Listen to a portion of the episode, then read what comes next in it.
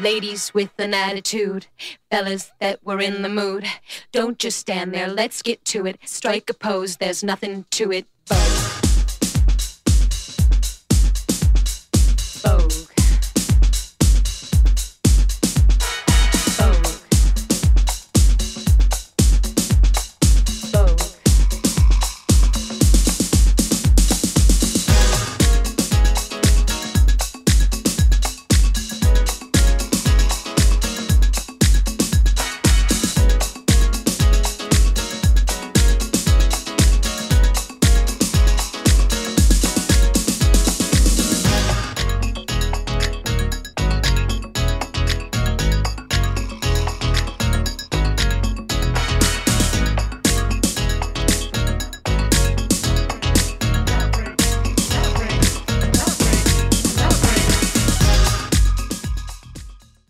Hola, hola, ¿cómo están? Feliz miércoles. Bueno, otro día más en las 22 horas. Estamos muy contentos. Otra porque- noche, diría yo. Otra ¿no? noche. Pero pará, eh, ¿te escuchaste? Sí, sí, escuchaste. Sí, obvio. Bueno, para quien no nos conoce, soy Traiana Rosas en conducción y producción, Charlie Escobar en conducción y técnica, y me está ayudando en producción, porque está editando un montón, estoy, la sí. verdad que está trabajando muy bien.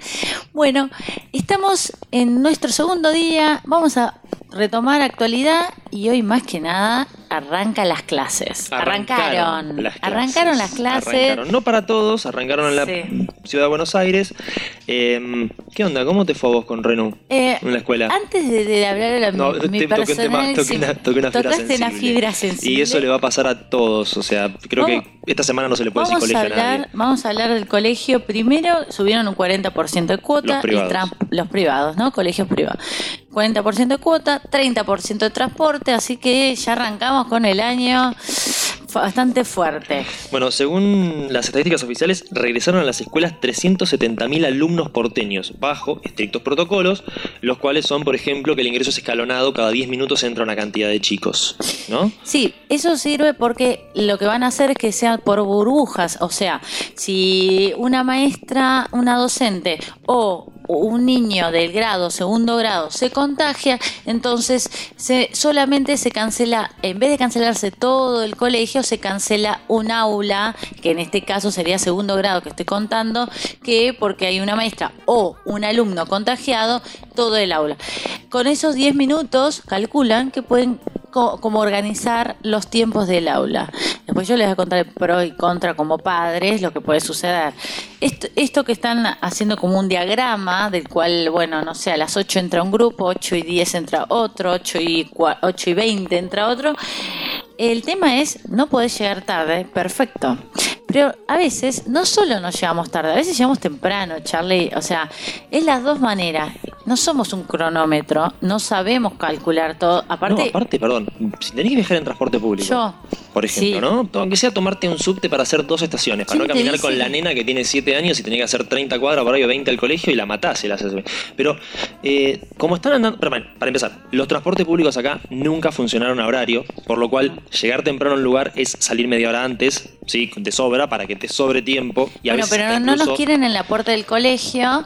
Tampoco, no, bueno, nos prohibieron fotos de la típica foto del primer día. Nos Sí, prohibieron bueno, el auto eso, doble porque- fil. Hay muchas cosas que están buenas, pero 10 minutos no vas a evitar. O sea, me parece que está medio a los ponchazos. Seguimos para mí a los ponchazos. Y hoy no estoy muy contenta porque la verdad No, no, mm, no quiero tomar hablar de lo personal todavía, quiero contar un poco de todo lo que está Tratemos de extrapolarlo a una, una experiencia como ajena, así. ajena y después capaz que cuento al final un poquito lo de lo, lo- mi experiencia que pasó y que ahora les contaré, se van a morir porque tengo que ir y venir cuatro veces. ¿Qué más? Eh, del colegio. Del colegio, bueno, nada, empezaron las clases así como lo dijimos, este, tuvieron hoy el primer día, eh, la verdad es que mucha info todavía no hay, vamos a ver cómo se da Bueno, esto. te la voy a Lo decir que yo. sí, igual, vamos a aclarar una cosa, la verdad es que si el Estado no le pone gente a que los ayude a los maestros en los colegios y demás, el colegio no tiene personal para andar arreando pibe como si fueran ovejas en grupitos, ¿sí? Cada grupo tiene su maestra, Sí. ¿está bien? Pero además de eso, manejar 40, 30 pibes. Quédate tranquilo, en los colegios hay, eh, hay ¿No? gente. ¿Vos decís que hay gente Sí, claro, no.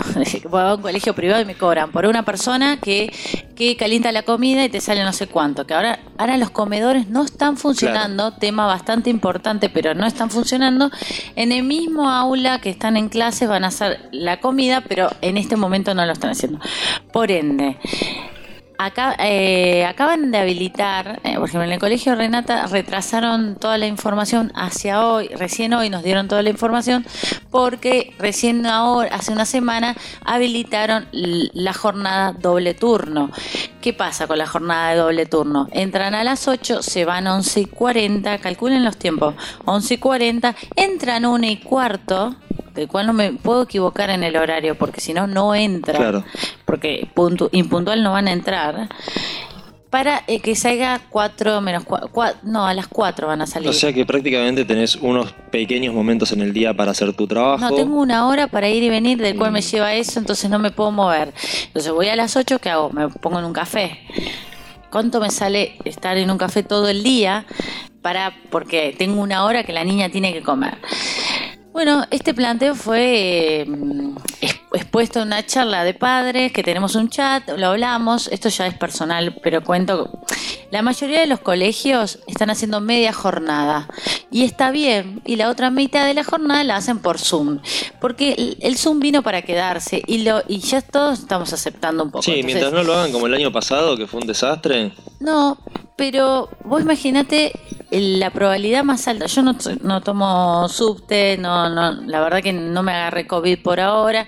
Ahora Venimos a o pasaría, sí, o, pasaría eh, a tomarme cuatro subtes que estoy exponiendo a todos los niños, porque no estoy exponiendo a mi hija solamente o a mí misma, estoy exponiendo a todos los 20 chicos que están en el colegio, en la clase de mi hija, que Renata va a subir en un subte o colectivo y andamos en vinculación. Que cuatro veces ingresen a un colegio. Es un, Sí, entrar, dos salir, veces, entrar, salir, tres, entrar, salir. Eso, eso es la más vinculación, o sea, es lo peor que hay.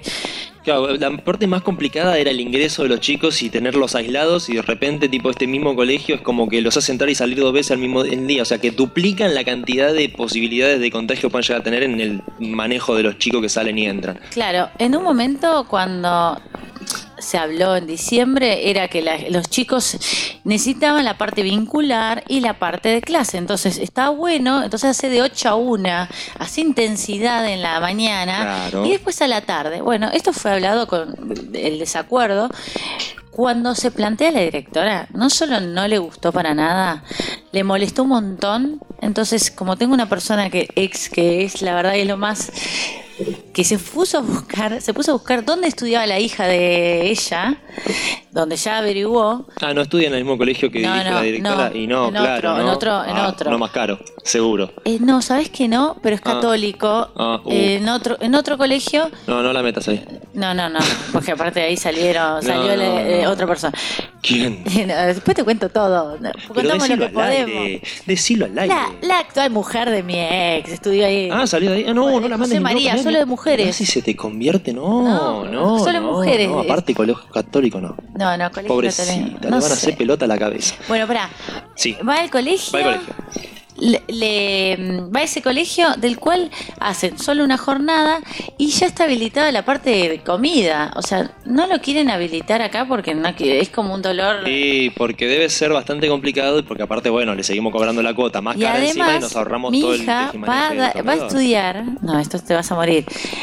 Porque no daban los metros, va a estudiar en la terraza, que todavía estaban en obra. Hoy hicimos el Zoom, se cortó tres veces porque siguen en obra. Y las clases empiezan ahora, señora, el 23, o sea, en obra. Obra, eh, eh, obra y colegio. Bueno, Mi consejo es que la cambies de colegio. Y bueno, estamos, estamos en eso porque hoy, hoy empezamos una Y mi segundo consejo es que la mandes a un colegio del Estado. Porque hoy Sí, estábamos hablando antes de, eso, de armar el verdad. programa y, bueno, todo primer año pasó así con el Zoom, ¿no? Pero Sí. no aprendió a leer. No, él no puede creer. Porque Yo no puedo creer que no. Me dijo, no- no una sabe leer". nota. No sabe leer. Claro, Pero porque- tiene siete años. Sí, ya sé. No sabe leer todo. O sea, pero bueno. Está en segundo, va a cumplir ocho y, y- y no, no, No. lee fluido. Y bueno, Y la tiene un es profesor que particular, o sea, no, no, más plata todavía. Tiene, tiene maestro eh, particular, padres que están encima y no, es ella, es que no. hay otra Igual, estimulación que nosotros. eh, el año pasado fue muy a los tumultos. Fue, sí. Espero que este año lo hayan, lo acomoden un poco más. Eh, con mi hija me pasó que yo veía los contenidos que le mandaban de tarea y pa- para empezar eran mínimos. Era una tarea por semana. Sí, sí. O bueno, acá es por día. Es un colegio del Estado, ¿no? Pero este era así, más o menos. No, no llegaba una tarea por día. Era una tarea o dos por semana por cada materia. Y los iban controlando, iban haciendo la tarea como podían los chicos. Pero es como que se relajó mucho el tema de la exigencia. Como Es- estamos en bueno, una es- eso es situación que... que- es... eh, ¿ah? Pero escúchame, podés estar en emergencia y ser, digamos, laxo con los límites, ¿no? Y con la exigencia para que los chicos aprendan. Un trimestre, ponele. Bueno, Sí. chicos, primer trimestre, primera mitad del segundo, eh, como estamos así, a los ponchazos, bueno, nos vamos acomodando. Pero los últimos seis meses de colegio tenés que agarrar, o los últimos cinco meses, eh, bueno, nos ponemos las pilas y empezamos a, a ver cómo hacemos desde el colegio para que, eh, eso es lo que haría yo como profesor, ¿no? Yo he dado clases en el secundario, en el Krause. Me enteré hoy, me encanta. Tenés que y- retomar eso. Sí, lo estoy por retomar este año. Estaba Sí, como el tema, encanta, con el encanta. tema de la pandemia y demás, hay mucho profesor que no puede ir, entonces estoy en charla Me- con me eso, copa, a ver si, si voy a dar una mano, aunque sea ad honorem.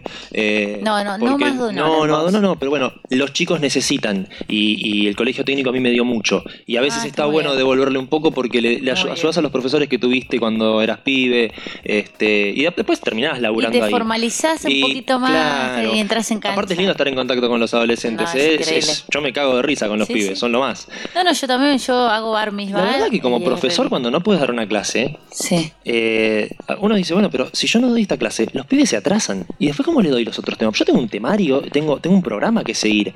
Y, ah, no, y bueno, la pandemia y bueno, el programa se va a la mierda. Y no es así. No. No es así. Eh, eh, no es serio que los colegios el año pasado se hayan manejado como se manejaron todos. Eh, pero bueno, se los dejamos como... Bien, le damos un poquito de changüí, ¿no? Y ya soltamos la soga un poco y le decimos, bueno, está bien. El año pasado ya fue. Ya está, ya la cagada se la mandaron, ya el año no lo aprovecharon. Eh, yo sé que los maestros y los profesores estuvieron laburando mucho y que realmente les fue muy difícil trabajar así. Y, pero la verdad es que cuando te terminás de hacer el resumen del año, ves que como que no hay demasiada para este, por ahí proyección de mejorar las cosas que estuvieron mal. Por eso, vamos a ver cómo se da de acá en adelante eh, esto de las clases, medio presencial, medio mm, no presencial, medio virtual, a ver si, si mejora respecto al año pasado.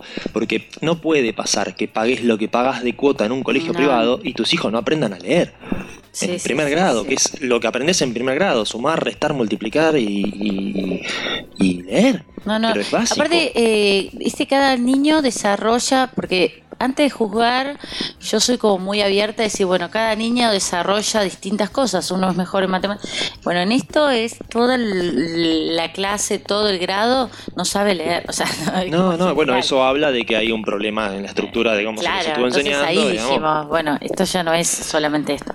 No, y hay poca Nos relajamos exigencia. bastante. Sí, hay Claro, poca exigencia, es como, no se le puede gritar al niño, no esto, hay como, bueno, es una No, pero está educación. bien que no le griten a los niños. Está perfecto, pero bueno, hay una Yo exigencia, tenía hay maestras tareas. en la primaria que eran re pasivo-agresivas y aparte A mí tipo me te re gritaban, gritaban, ¿sabes cómo te aprendí? decían cada cosa, pero eran pasivo-agresivas, o sea, Sí, te, te- te mandaban comentarios por abajo como si fueses adulto, pero una mala onda y todas histéricas encima, pero ¿sabes qué? Colegio privado y católico. Ah, pues. Por eso por ahí los odio. Y aparte, bueno, por todo el adoctrinamiento ¿no? No, que hay en los eh. colegios católicos y, y- y sobre todo los, también los privados. E- Esta cuestión de, de- de- de obediencia, ¿viste? De que el No, pibe no, tiene no, que y obedecer, memorizar. y de memorizar, yo, yo todo eso no. eh, ¿Y la pedagogía dónde está? Bueno, otro día podemos hacer un programa de la De diferencia de educación, pero diferencia, que es un colegio Montessori, la diferencia en católico y en público, pero buscamos información y lo vamos a hacer. Y aparte, lo, lo voy a preparar yo te puedo porque hablar de mi experiencia, porque yo estuve en colegio católico, Bueno, estuve en colegio yo- privado, no católico. Yo lo voy a preparar laico, porque lo necesito y lo voy a contar para, para padres y familias que estén en la misma situación y que no entiendan lo que es un, un método Montessori, para qué tipo de niño sirve, o bueno, un poco, un poco de todo. Sí, hay mucha gente que le tiene miedo al colegio del Estado también, ¿no? Dice, bueno, el colegio del Estado, no, prefiero un privado porque es mejor, o porque, bueno, muchos te defienden el privado porque dicen, no, bueno, pero cuando hay paro de docentes, el privado te da clases y yo los pibes lo mando a la escuela. Pero el colegio no es para sacarte los pibes de encima cuando vas a laburar. No. El colegio es para que los pibes aprendan. Total. Y está bien que en el colegio del Estado haya paro y demás y todo eso, pero volvemos a lo de siempre. En vez de estar vos poniendo guita, porque vos con los impuestos bancás la educación pública, pero estás poniendo guita en un colegio privado, este, que incluso a veces está subvencionado por el Estado, o sea que también estás poniendo guita por otro lado porque lo subvenciona el Estado. Y la realidad es que el, el colegio privado es una empresa privada. O sea, tiene un dueño. Al fin y al cabo tiene un dueño o una sociedad que lo administra. Y esa gente quiere plata. Vamos a, no tiene nada de malo que quiera plata, ¿no? Y su trabajo es educar y enseñar y cuidarte a los pibes, porque en realidad se termina con- con- convirtiendo en una especie de guardería el colegio. Y es como, oh, me saco los pibes encima porque tengo que ir al laburo y entonces laburo para pagar el colegio, para que me saque los pibes encima para poder ir a laburar, para poder pagar el colegio. cadena. Y es un círculo vicioso de poner guita y de que tus hijos no aprendan nada. Es así. En el secundario técnico, los que primero bochaban, los que primero rebotaban con todo, eran los de colegio privado. Mirá. Y cuando fui a la facultad en la UTN, lo mismo. Ibas ahí y cuando empezabas a ver, no sé, primer parcial de matemática, bochaban a todo el mundo y dejaban de ir porque decían, no, esto no es para mí, ¿no? Y eran cosas muy sencillas, ¿eh? Por el análisis matemático 1, que es bastante fácil. Y claro, después estabas a indagar y eran todos pibes de colegio privado los primeros que la, lo, lo fletaban. Y no tenían tolerancia a la frustración y no sabían nada, ¿entendés? Habían aprendido un montón de pavada que después querían ir una- que estudiar una carrera, digamos, eh, de una exacta y no, no tenían material, no tenían formación. Eh, entonces, al final yo me pongo a pensar y digo, tus viejos gastaron no sé cuánta guita durante tantos años para que vayas desde el jardín de infantes hasta el, el secundario y cumplas 20 años y no sepas nada. Y vas a la facultad y te, te das la cabeza contra la pared constantemente y, y no y todo te cuesta y todo es horrible porque tenés que hacer todo el esfuerzo que no hiciste durante toda tu vida porque no te prepararon.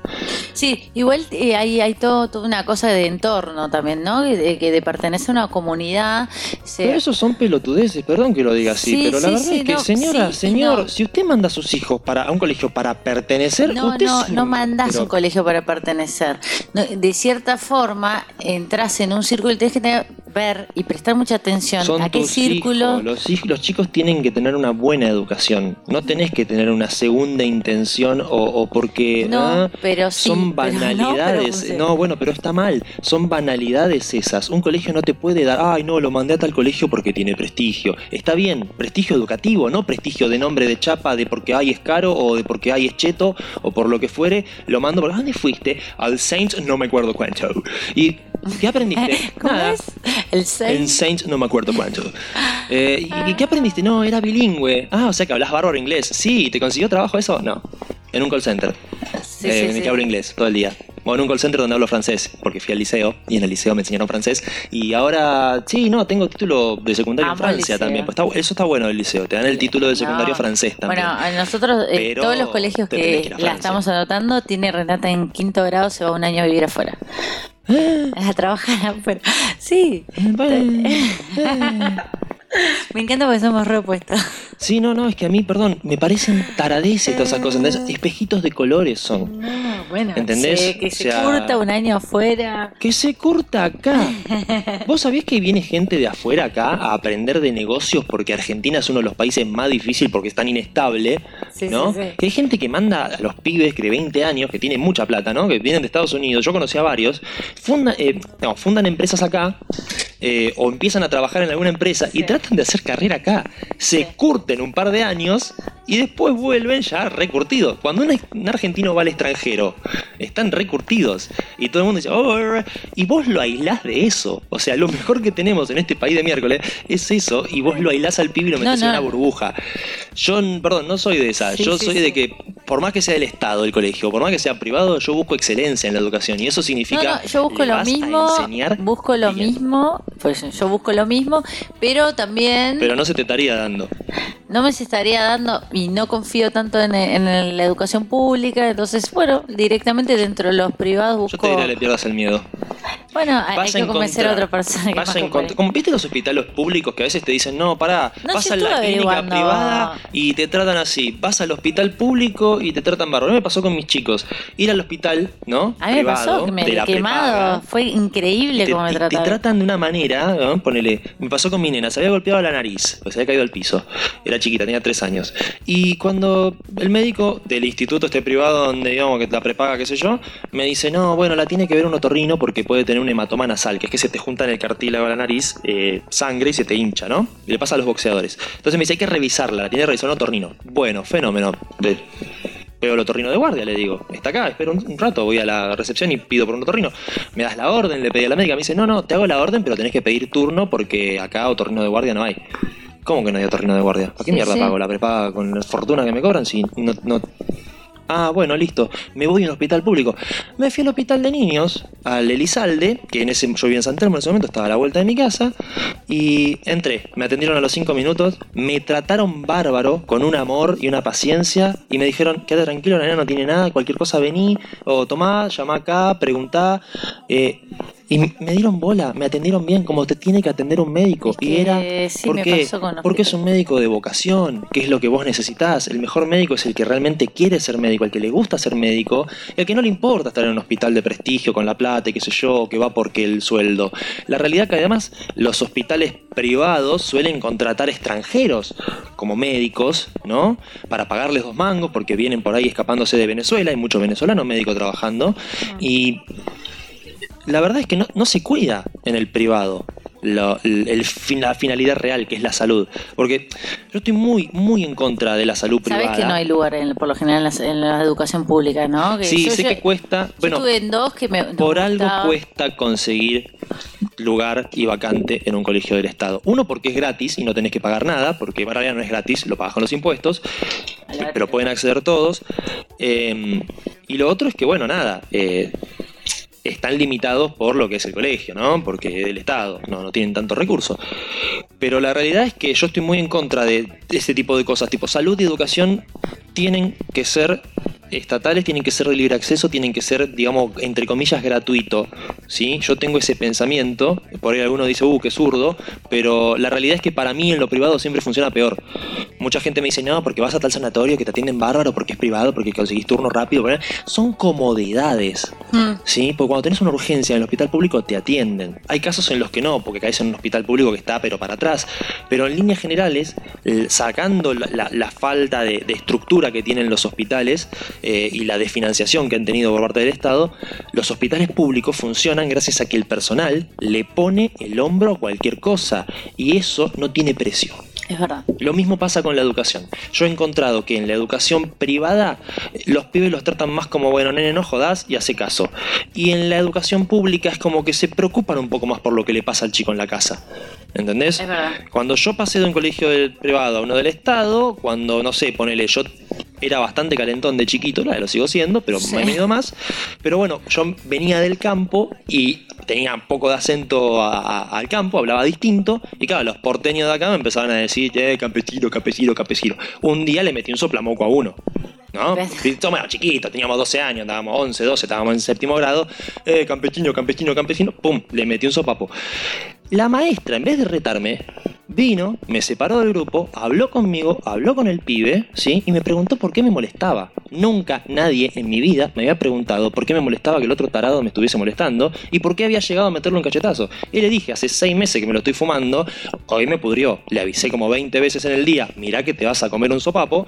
Y bueno, se empezó a reír cuando se lo dije por enésima vez y se comió el sopapo, ¿no? O sea, no me dejó mucha alternativa. ¿Y por qué no me dijiste a mí? Me dijo la maestra. Le dije, no, yo le dije a este, le dije al otro, le dije al otro y bueno, no me dieron bola, ¿no? Pensaron que era una cosa de chicos. Bueno, cuando vieron que se puso grave la cuestión, porque le metí un sopapo y le dejé la mano marcada en la cara, eh, ahí es como que se metieron, se involucraron, che, pará, ellos pensaron que eso no iba a pasar, pero no volvió a pasar nunca más. Y de hecho con el pibe Y me llevó bárbaro, nos hicimos amigos, ¿entendés? Claro, pero porque hubo un trabajo ahí de parte sí, del, sí, de- sí, de los, del de los docente maestros. o- claro. Y lo mismo pasaba cuando alguien no entendía un tema. Y me pasó también en el secundario. La profesora se tomaba el tiempo de separar al alumno, ir, explicarle para que aprenda, para que no se atrase.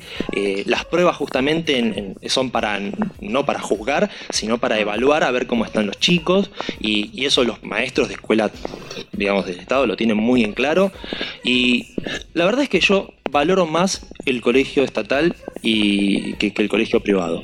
Para mí, Está mi consejo bien. siempre es ese, ¿no? Son, son, son posturas. Eh, está, bien, está bien. Yo también, por eso fue lo primero. No, pero yo lo primero que fui a buscar eh, Reno fue colegios buenos públicos. eh, y la verdad que, que bueno, me quedé que no encontraba vacante todo, entonces fui, eh, ya tomé la decisión de privado. eh, el papá de Reno también es como pro del privado, entonces era como, bueno, buscar dentro.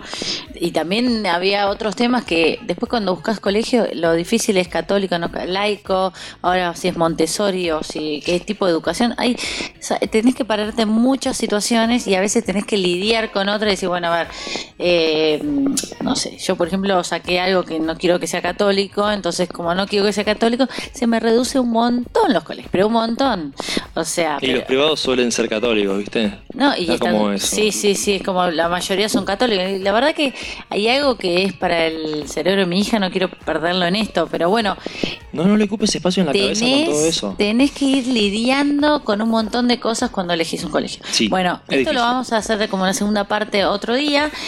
Quiero hablar de, bueno, ¿se acuerdan que hablamos de el Parque La Costa? Parque La Costa. Eh, que estaba Así, que fundido. Sí, sí, sí. ¿Cuánto, cuánto queda? Mm, Estamos en 25 minutos de Ah, programa. más o minutos.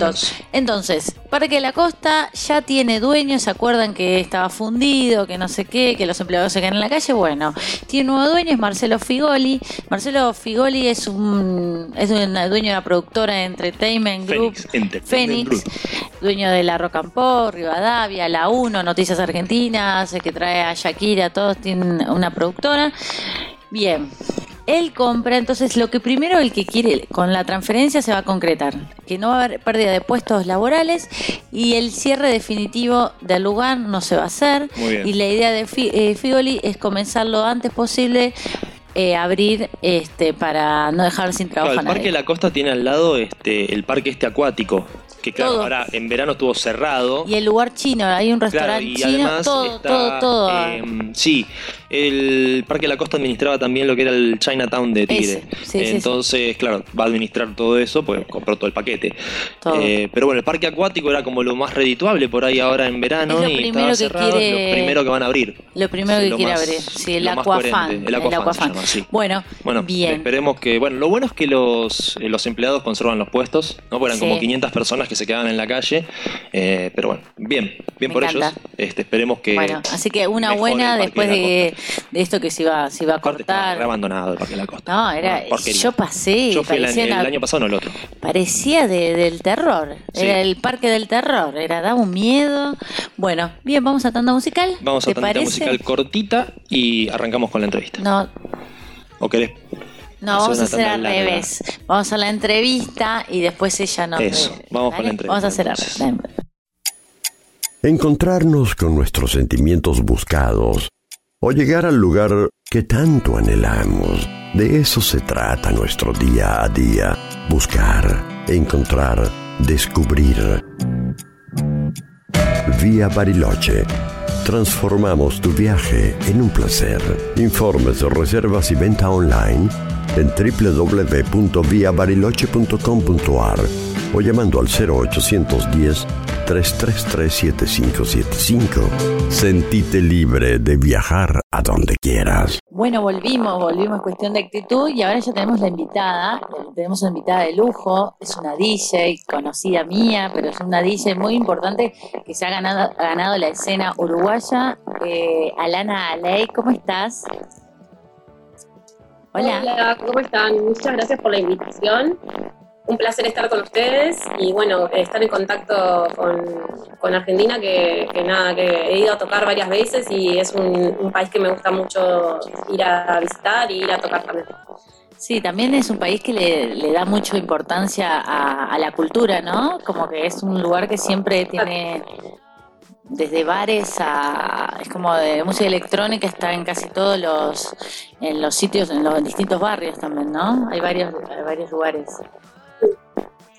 Sí sí desde que soy chica que, que, voy a Buenos Aires es un lugar que, tiene mucha cultura electrónica y, bueno, siempre es, un lugar que está bueno ir y volver y, nada, me encanta. Eh, sobre todo Buenos Aires, Rosario, Córdoba, eh, son ciudades que, me gusta mucho ir por, por el tema de, la electrónica también, ¿no? De la cultura electrónica que tienen, me encanta. Sí, eh, los puntos son Cava, que es Buenos Aires, y después es Rosario y Córdoba. Esos serían como los centros más de, del...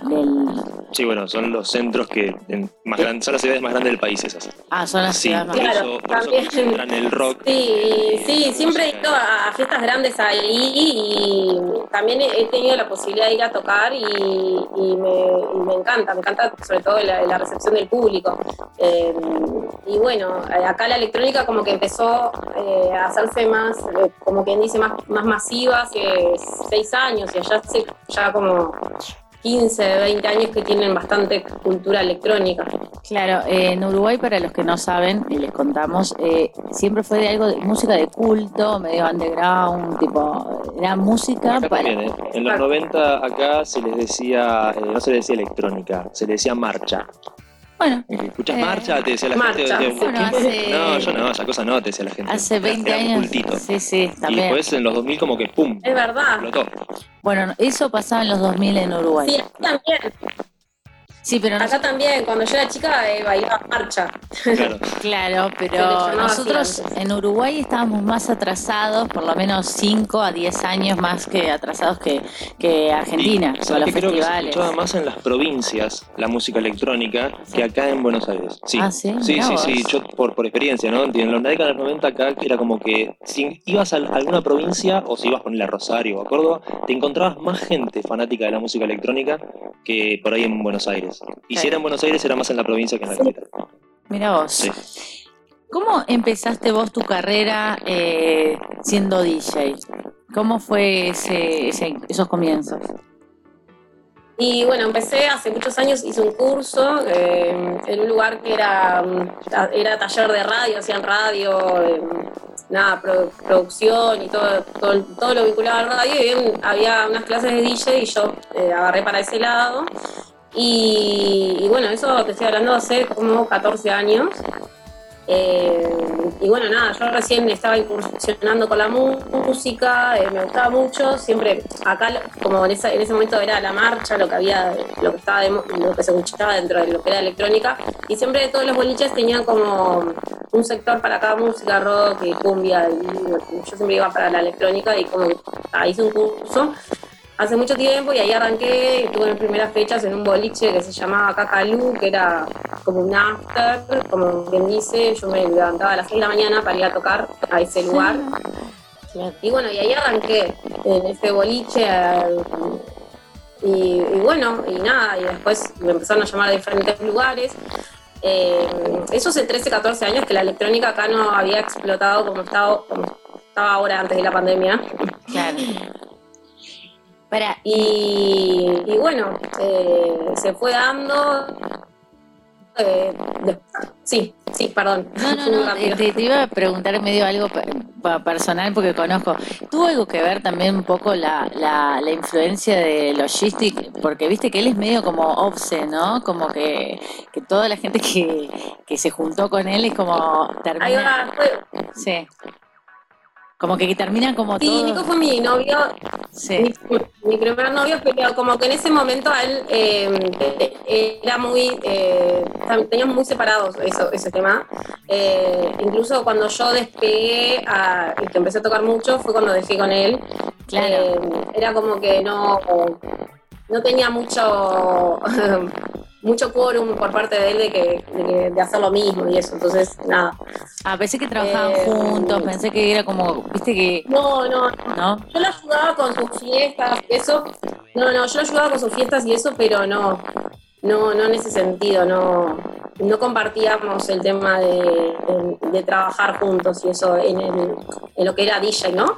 Eh, yo me, eh, me hice como mi camino, me lo hice sola, básicamente.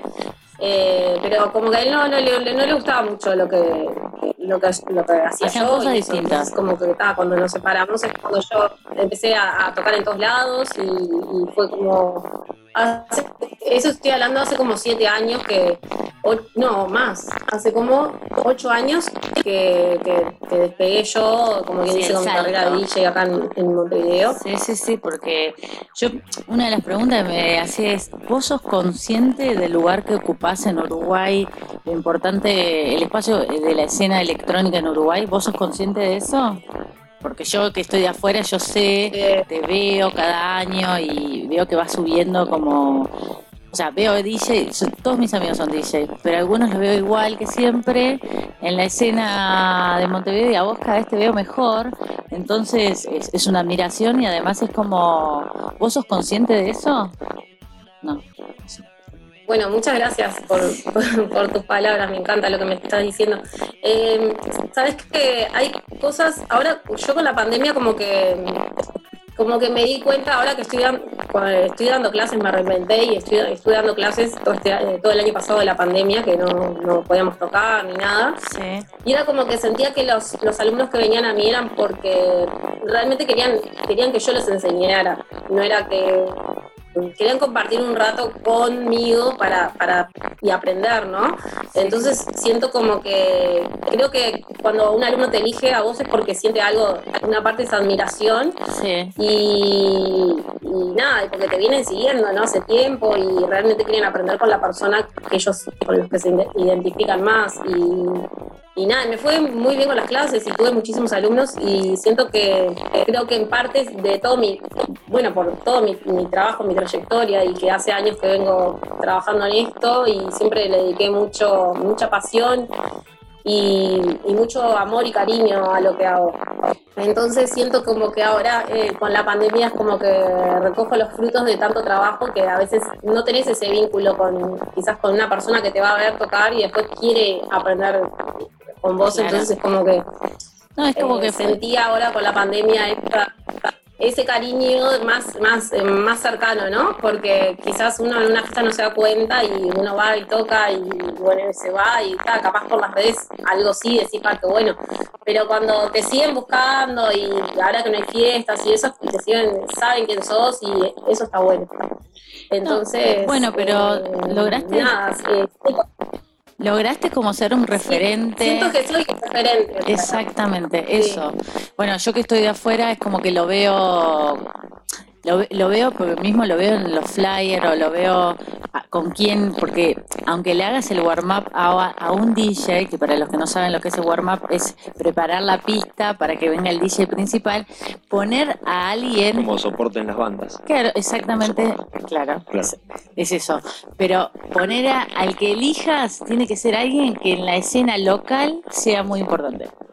Y vos has compartido, entonces es como, mirá qué bien, y también que tu carrera tal vez a veces fue hasta más corta que otros colegas, pero creo que vos sos como muy profesional, y eso es lo que me gusta mucho. Y me parece que muchos... eh, Sí, creo.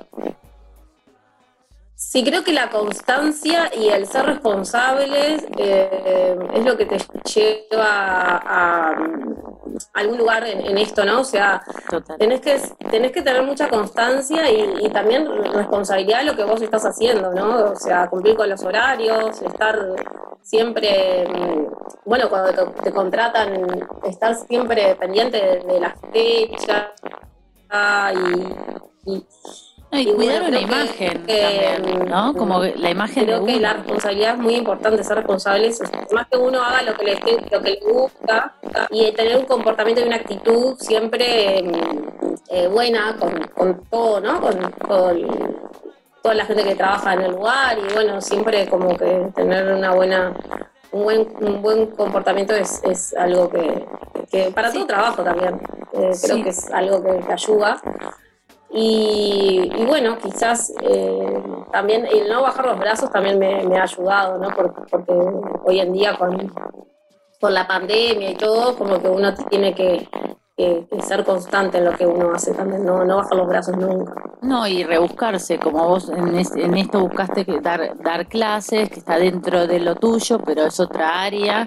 Y eh, para mí también es la imagen, porque, a ver, ser, ser DJ también eh, es un referente. Entonces también, bueno, va la responsabilidad, la imagen que uno da, ¿no? Eh, que está, que va consciente, que va bien, que predispuesto, predispuesto, no sé, que lo, no sé, cambios de horario, lo que sea, pero hay como ciertas Claro. cosas que, o sea, el que se va a divertir real y también que es un trabajo, viste, como que no, no es solamente, bueno, la paso bien, me gusta la fiesta, me gusta la joda, no, no, pará, yo soy acá Sí, quien, quien está trabajando cuatro horas o las horas que sea el Mucha toque. gente, eh, mucha, mucha gente se piensa que como uno se está divirtiendo en lo que uno hace, no se lo toma con esa responsabilidad de decir, bueno, está, es un trabajo y es, estoy trabajando realmente, me están pagando por hacer esto. Total. Entonces, como que no, lo- no, no le ponen la responsabilidad que se merece el trabajo.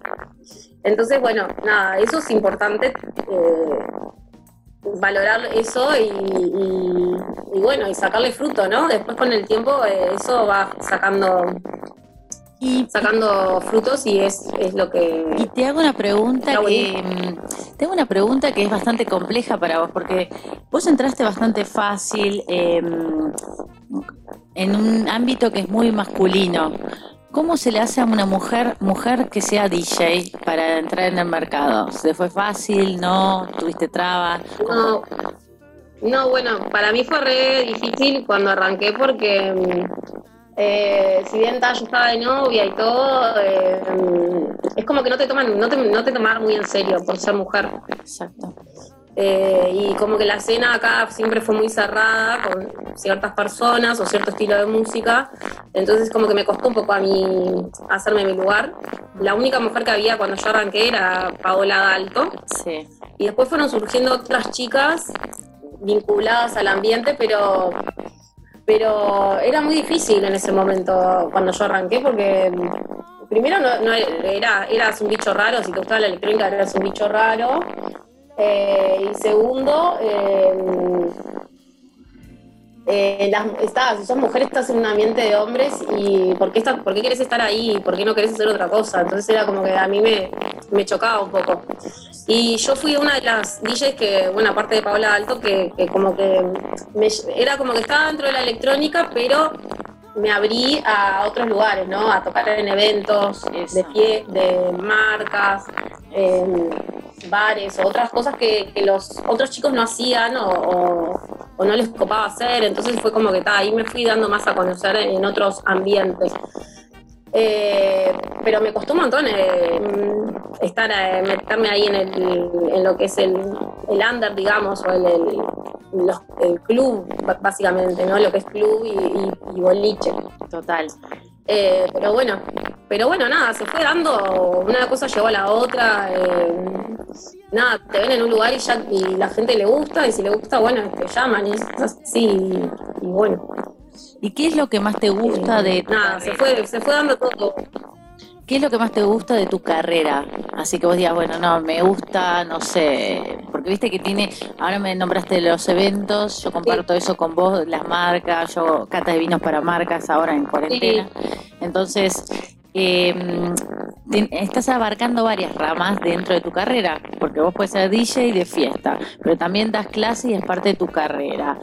Después tenés, bueno, das clases. Eh, ahora para eventos corporativos, para eventos. Entonces, Sí, también, todo. ¿qué es, qué es lo que Igual te lo que más me gusta a mí es tocar en una pista de 9.000 personas y que estén todos bailando. Eso es lo que más me gusta. Porque, porque primero es lo que más adrenalina me da y me da más felicidad y se me hizo la piel cuando, cuando veo tanta gente eh, bailando lo que vos estás mezclando. No sé, es como una sensación muy linda. y que la gente te siga a vos eh, está buenísimo. Que, no sé, levantar una mano y que todos levanten la mano, entonces, eh, nada, eso es una sensación que no te lo da nada. Claro, no, es una conexión. nada, a mí me, me encanta. sí, la conexión con la gente es lo mejor y, y eso es lo que más me gusta de todo esto. Bueno, ¿y qué proyecto tenés para el futuro vos? ¿Para 2021 o futuro? Con tu carrera. Y bueno, eh, de momento estoy con las clases porque hay una pandemia y si bien acá todavía los eventos, eh, puedo tocar en bares y eso están todos sentados, eh, nada, estoy esperando a ver que, se habiliten de vuelta los eventos. eh, entonces, bueno, eh, nada, seguir como venía. Yo tenía un after office que estaba con mis amigos, que estaba muy bueno acá en, acá en Montevideo. Seguir con el after clausurado office, todo? me O sea, está... eh, porque acá acá estamos liberados, ¿Cómo? estamos al revés. ¿Ustedes estén, eh, los bares no están prohibidos? Y nos... No, los bares están abiertos hasta la. Acá en Montevideo hasta las 12, en Punta del Este hasta las 2 de la mañana, pero están todos sentados, la gente no puede bailar. Ah, estamos iguales, estamos iguales. Entonces, eh, bueno, eh, si bien hay gente que hace fiestas clandestinas, están prohibidas. eh, yo no, no participo, no, no toco en fiestas clandestinas eh, por un tema de responsabilidad social. Eh, pero obviamente me muero de ganas, ¿no? Pero por un tema de responsabilidad, te responsabilidad social no lo respeto, es como, es, sí, todo lo que estás diciendo ¿Qué? es un poco de respeto, un poco, bueno, de, de, de- Conciencia. de conciencia Sí. social, no, no. De conciencia y ser responsables con, con las personas que lo están pas- hay gente que lo está pasando mal. Entonces hay que tener cier- cierta empatía con, con, con- con esas personas y bueno ser un poco más conscientes en ese sentido. Pero bueno nada eh, de momento seguiré con las clases. Eh, ya tengo en marzo todos los cupos llenos y nada estoy contenta por eso y, y- y bueno, nada, me gustaría quizás armar un- como una mini agencia con mis alumnos, que también les estoy tratando de conseguir fechas y bueno, tra- tratando de, de- de mostrarlos porque hay algunos que son muy buenos.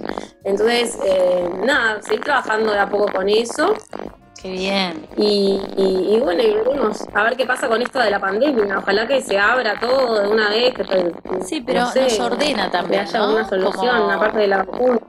Si bien es algo que nos está pasando y que ¿Qué? si bien es algo que nos está pasando y nos pone un poco en pausa, también yo siento que nos ordena, nos hace como tocar un poco la soga al cuello, entonces nos reinventamos. eh, Sí. y bueno, sí, obviamente necesitamos que se abra, pero ya, ya cuando se abra, se abre con nosotros también parados de otra forma. Eh, no sé, yo arranqué la Sí, pandemia. ojalá que sí, ojalá ahora- que mucha gente haya pedido algo. Sí, por lo menos Eh, a- yo creo que a mucha gente le ha ayudado eh, de cierta forma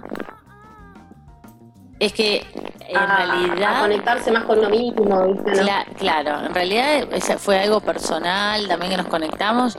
También hay, hay mucha gente que ha creado proyectos propios, o sea, acá, no sé, tengo amigos que han, no sé, remeras, otro vez, o sea, como proyectos propios que Sí. en otro momento nunca se lo hubieran puesto a pensar, pero con el sueldo que tenían no les daba para vivir y era como, bueno, nos- eh, hacemos cosas distintas.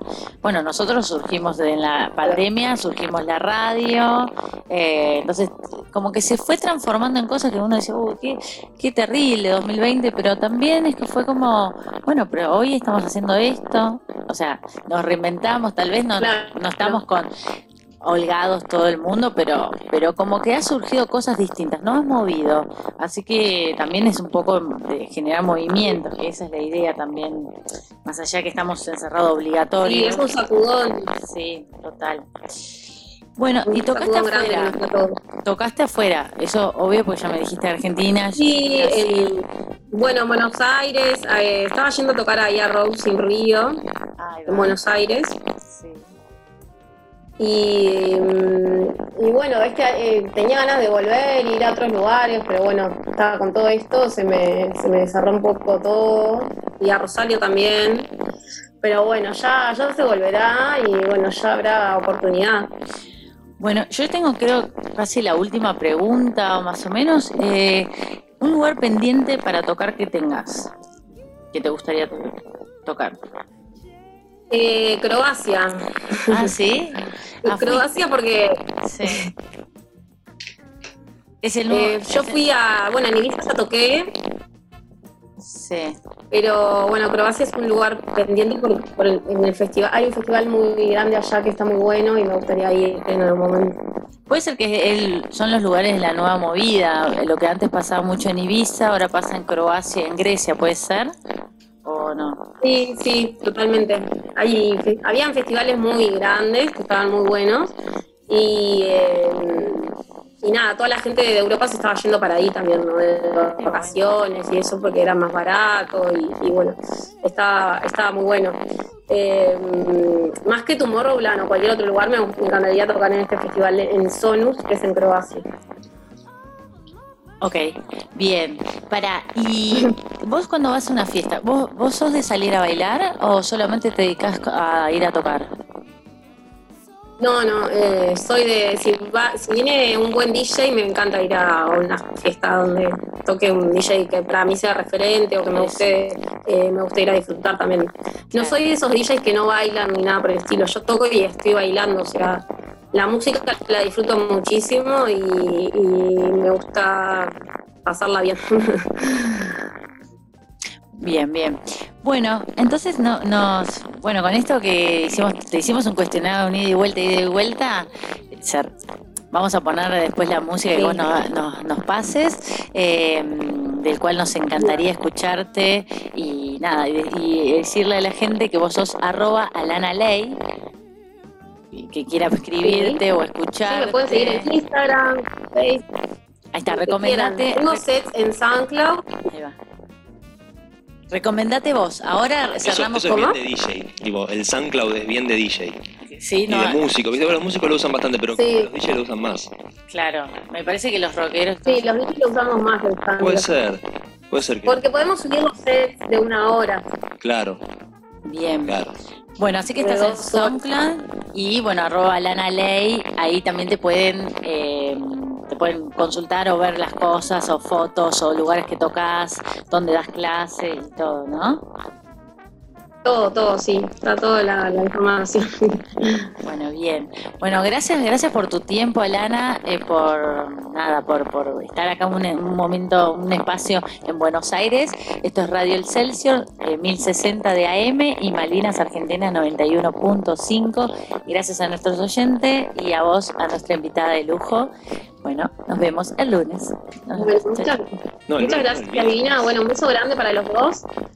Eh, y bueno, nos estamos eh, viendo. Cualquier cosa, ya saben, me pueden seguir en mis redes, Alana Ley. Y bueno, los dejo acá con música para que disfruten un rato. Bueno, Muchas chao, gracias, chao, gracias. Chao, nos vemos.